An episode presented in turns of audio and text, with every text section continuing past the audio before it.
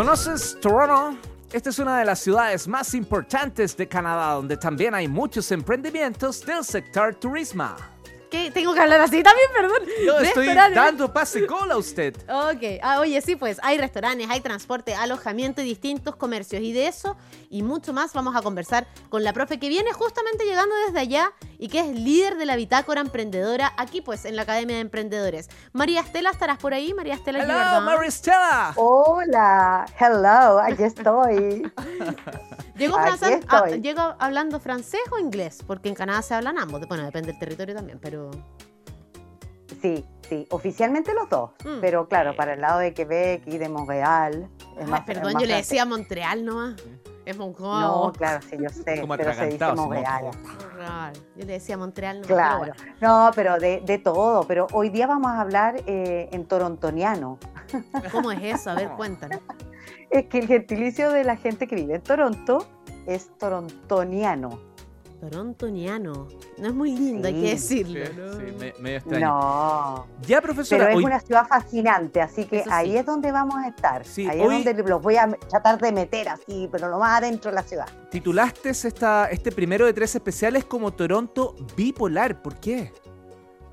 Ay, mira, bipolar porque es una ciudad que aunque no se note, eh, bueno, es la capital eh, financiera de Canadá y por cierto que lo habíamos estado conversando hoy, porque yo siento que Toronto, es- hoy día es el día para hablar de Toronto porque está de moda, encuentro yo.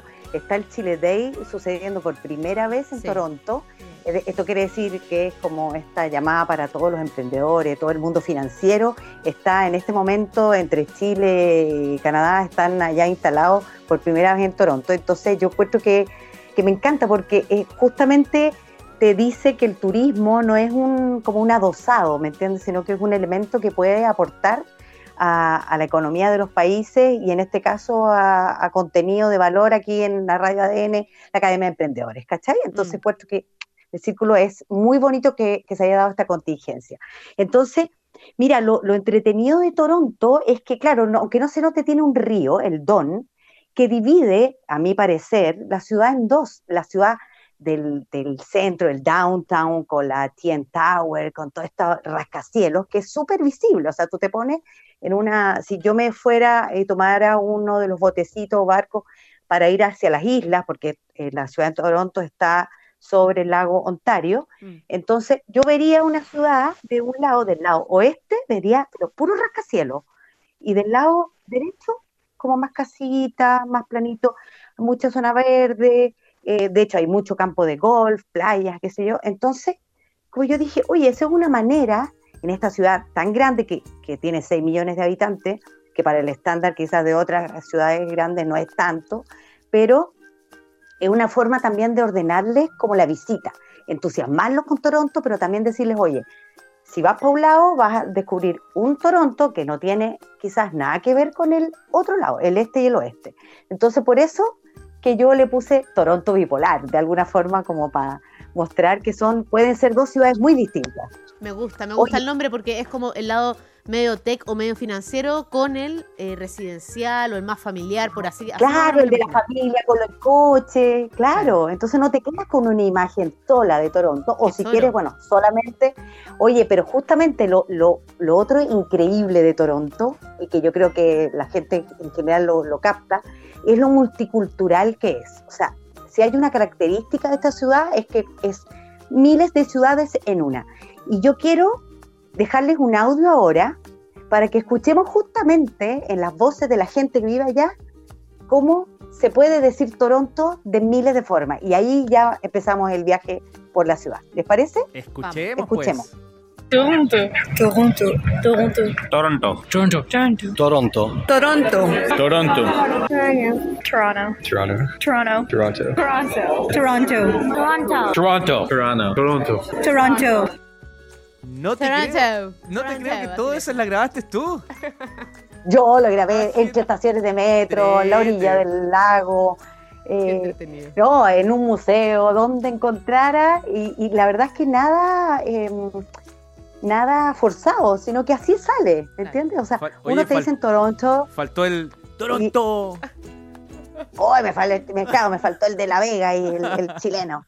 Oye, los voy a llevar primero al lugar quizás que es el paradigma de esta ciudad. Todas las ciudades tienen un icono, ¿no es cierto? París tiene la Torre Eiffel. Bueno, en el caso de Toronto o Toronto, eh, tiene la TN Tower, que es esta especie de eh, alfiler, que le digo yo, el alfiler este que está en el centro, o sea, ahora para que nos ubiquemos estábamos en el downtown, en el centro, lleno de rascacielos, con el lago Ontario de un lado y está esta torre no, eh, inmensa, em, que tengo acá los datos, son 553 metros de altitud. Y te digo que tomas un ascensor y en menos de un minuto, yo creo que un minuto veinte más o menos que lo traté de calcular, llegas a la, a la primer- al mirador, ¿ok?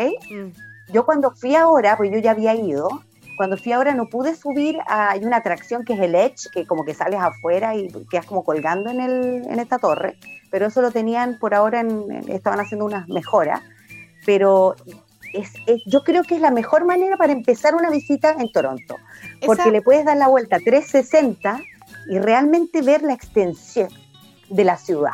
Oye, María Estela, eh, que yo fui, yo también he ido a Toronto, pero fui muy, muy ¿Verdad? chiquitita. Esa es la torre que en el, en, en el último piso, digamos, el, el suelo es, es vidrio, es transparente. Puedes te ves los pies como en el vacío, ¿no? ¿Es esa? Misma Uy, es, que te da una qué sensación de... Claro, que hoy día quizás hay muchos más lugares que tienen esto, ¿no? Pero sin claro, no es lo mismo estar a 553 metros eh, de altura que... Pero esa es. Tengo ese esa es- recuerdo es que de haber estado acostada así en el piso de vidrio. Sí, es imborrable. Y realmente, como les digo, para mí es el, el lugar donde tienen que empezar, eh, porque te permite tener esta visión 360, ver todo, el- y- ahí te haces una primera imagen de la ciudad. Es como, de verdad es el lugar donde hay que ir. O sea, no, no puedes pasar haber ido a Toronto y no haber ido a la TN Tower, ¿ok? Exacto. Ahora, ahí mismo abajo está el Aquarium, el Ripley Aquarium. Y realmente también es segunda vez que voy y les digo que es una experiencia que yo dudé en volver porque había quedado tan impresionada, tan maravillada la primera vez, que no sé si les pasa que cuando uno ya dice, no, me voy a defraudar, no, mejor no voy porque me quedo con la imagen bonita que tenía. Sin embargo, volví y te juro que fue igual. Aparte que fui un día que era el, el- el Victoria Day, que es un feriado, entonces estaba lleno de niños, era como, eh, fue como otro, otra experiencia muy bonita y no, y no me cansé de ver eh, medusa, eh, que te pasen los tiburones por arriba, unas mantarrayas, lo- el pulpo, ay, la parte del pulpo asquerosa, pero bueno, Mm. eh, que un pulpo hace una cuestión gigante, ¿no? La verdad es que no, no, no me dieron ganas de ser amiga de ningún pulpo. Oye, María Estela, Pero-. Es que, es que este, todo tu, tu relato, me imagino, el, el Leo motiva al Leo, me motiva a mí, y estoy segurísima que está motivando a muchas de las personas que nos están escuchando también. La pregunta del millón es cómo llegaste a Canadá. Claramente por vuelo, por avión, pero Eh, ¿cuál es el trayecto, la línea aérea, escala o no escala? Oye, sí, tengo que dar las gracias porque todo esto salió por una invitación de Air Canada que tiene vuelos directos, claro, los lunes, jueves y sábado tiene los vuelos de Toron- de Santiago a Toronto y de Toronto a Santiago los domingos, miércoles y viernes un vuelo directo y son 11 horas y 11 horas y media más o menos, súper cómodo eh, y así fue como llegué a Canadá, pues así que tengo que dar las gracias, eh, tengo que hacer esta mención a Air Canada porque si no yo no hubiera llegado y no estaríamos hablando ahora de esta experiencia ahora entre mayo y junio eh, a redescubrir esta ciudad maravillosa, eh, una ciudad de, de calles largas, eso sí hay que, tienen que ir con zapatillas súper cómodas, porque las calles, como dicen en Venezuela, son cuadras llaneras. Allá todo es así grande, las veredas son anchas, las calles son largas. De hecho, tienen una calle, la Young Street, que tiene el récord Guinness de ser la más larga del mundo. Tiene 56 kilómetros, dicen. Lo investigué para no estar cuenteándome con cosas. Porque tú caché cuando uno va de viaje que te ponen una guía y te dicen unas cosas, todo es lo más grande. Bueno, pero aquí era verdad. Así que debo decir. Entonces tiene esta cosa de multiculturalidad, como les decía yo, pero también de, de- de que cuando hablas con la gente, la gente es súper eh, amable, súper cariñosa. Eh, es súper fácil ponerse a conversar con cualquier persona, al que te sirve el helado. eh, vas- eh, estás en una parada del, bus o vas a, a cruzar la calle y la, la gente te hace contacto visual, Profe, lo cual es súper agradable para viajar. Obvio. eh, profe, co- comentar solo dos cosas que me llamaron la atención. A mí me tocó ir hace cuatro años. Aquí estamos todos compitiendo que nadie va. Pero, Eh, re- rescato solo dos cositas. Eh, yo, yo fui por estudios, fue. y la, la primera, el primer tema que me llamó la atención eran villancicos. En casi todas las esquinas fui eh, a pasar a Navidad. Entonces era una cosa muy linda porque lleno de nieve y todo. Y lo segundo, que yo no sé cómo funciona en verano, y esa es mi pregunta que te hago, es que hay, hay dos. Toronto, uno al aire libre en el fondo y hay una ciudad completa bajo el suelo, que es bien in- increíble. Es como, Sí. ¿cierto? Es- Oye, ¿Funciona en verano? Qué bueno, porque en esta especie de, de tour que Y les ahí estoy está lleno de tratando de, inventar, claro, mira, donde está la TN Tower, el Aquarium, eso está al lado, o sea, la estación en la que tendrías que bajarte del, del, del metro es la Union Station. Y justamente ese es uno de los, porque está- son una serie de galerías, una red de galerías subterráneas. Entonces, cuando la ciudad arriba no se puede vivir porque hay menos 40 grados, o está nevando, lo que es, eh, las condiciones climáticas no son muy favorables para ponerse a caminar ni para estar escuchando villancico en una esquina. Entonces, tú puedes vivir por abajo porque eh, aparte lo remodelaron, porque eh, ahora justo anduve harto por ahí por eh, Union Station, entonces, eh, y en la gran estación es donde llega el, este, UP, que es el tren rápido que en 25 minutos te conecta con el Pearson, que es el aeropuerto internacional al cual llegas desde Santiago. Entonces es una estación que se te hace muy frecuente, así que es muy fácil que puedan hacer, descubrir estos negocitos, hay de todo, desde el jaboncito, el café, la- las tiendas de corbata, o sea, desde cosas súper lujosas, entre comillas, hasta souvenir, el libro. Es, como dices tú, es, es una ciudad y sigue existiendo. Siguen existiendo eso. Hay, Eh, hay un, Lo más fácil para mí sería irse a Union Station y de ahí como seguir caminando por abajo. Hay, hay muchas cosas similares a Nueva York. Hay un Chinatown, hay un Little Italy también, hay un, hay un, hay un barrio súper universitario así, tipo Bellavista.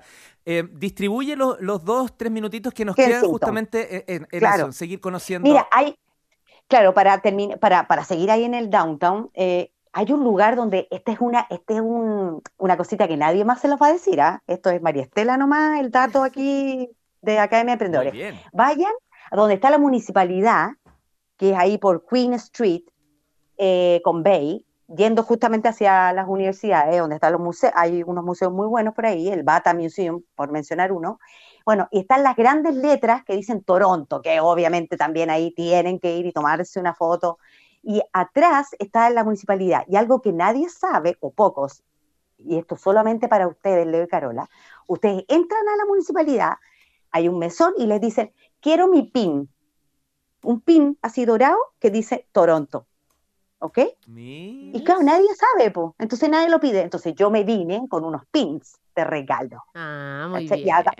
Y además este edificio, bueno, es, es supuestamente moderno, pero igual fue construido eh, como en los 60, 70, así que el, el edificio como arquitectura también es súper interesante y las letras que dicen Toronto es un infaltable también tomarte la foto allí. Profe, la última para despedirnos. Mi hijo anda por allá, también por un tema de estudios. Mira, coincidencia. eh, Sí. eh, ¿qué, qué- qué- qué le puedo, ¿Qué dato le puedo dar a, a- a niños que a veces viajan también, eh, tienen la suerte? Porque de verdad es un privilegio. Mm.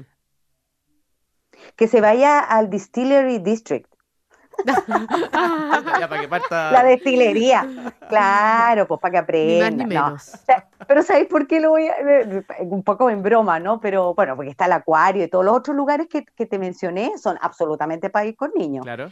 Pero ¿sabes qué? La destilería, porque más que el, el- el encuentro con el alcohol, así el bar, es que es un lugar que es de memoria, de patrimonio, es la historia allí, hay galerías de arte, hay lugares para comer, es un lugar súper entretenido, es como un poco lo que para acá podría ser entre el patio Bellavista, obviamente en otra escala, con toda la historia de las destilerías. Eh, entonces es un lugar que igual entretenido, tiene súper buenas heladerías, eh, y están las máquinas antiguas donde se destilaba esto, donde sacaban, ponían los tapones para esto, las imágenes de las etiquetas antiguas. Hay que, hay que explorarlo, ¿no? Es, un- es un lugar que tiene para caminar por afuera, pero también todo de ladrillo rojo, es muy bonito y además está casi en el límite de este de este lado este, que es el que vamos a explorar en otro episodio. Además- Así que yo creo que también, y además que hay que ir, o sea, el Distillery District es un lugar que tienes que ir. Dri- District y ir a pedir su PIN, entonces, a la municipalidad. Eso tiene que ir a hacer el. Esbolado. Y traernos a Sí, nosotros y, y también. para los niños las playas, o, o un paseíto ahí en el botecito para atravesar hacia la- las islas de... Y lo otro es Niágara, que está Al lado, sí, pues. desde Toronto como a dos horas y media y realmente también esa es otra cosa que fui de nuevo y te digo, la, la magnificencia del agua, la potencia de la naturaleza, es una cuestión que se Yo- te paran los pelos, Yo cuando te pones a fui gritar. No, a, a Niagara. Falls, yo cuando fui caía un hilito de agua, todo el resto congelado, eh, pero congelado. Era increíble ver una cascada no, yo he ido- enorme No, congelada. Tremendo, no, ya. súper recomendable. Profesora, muchas sea, gracias por este primer viaje de, Pura de joyita, tres. pura Sí. joyita en Toronto. Sí, pues, sí, pura joyita. Eh, muchos saludos a Alfredo Babún. Me imagino que le contarás que estuviste aquí a- al aire, eh, quien hace posible justamente este viaje a través de Air Canada. Están escuchando. Mire, y así que Están un todos gran ahí saludo. sintonizando Ahí. la Academia de Emprendedores. Felices de tenerlo por Oye, acá en la Academia de Emprendedores porque viajar, vaya que se vincula mucho con el emprendimiento. María Estela Girardán, un abrazo gigante mañana en este mismo horario. Seguimos recorriendo Toronto. Oye, y que me sigan en Estela-Girardín, porque ahí yo estuve poniendo desde hace varias semanas, cuando estaba allá, muchas historias. En los destacados hay un ca- hay una un capítulo que dice Toronto, o sea, ahí, uh, ahí para que sigan viendo, recorriendo y, y se entusiasmen con Canadá, E que hicimos- es un país E para hicimos un live además, así que desde Montreal, pero eso lo contamos más adelante. Ya, profe. No, desde Vancouver. Desde Vancouver, perdón, desde Vancouver, cierto, cierto. Sí. Perdón, perdón. Ya. Besos, que esté muy bien. Chao, profe. Chao, María Estela. Chao, gracias. Nos vemos.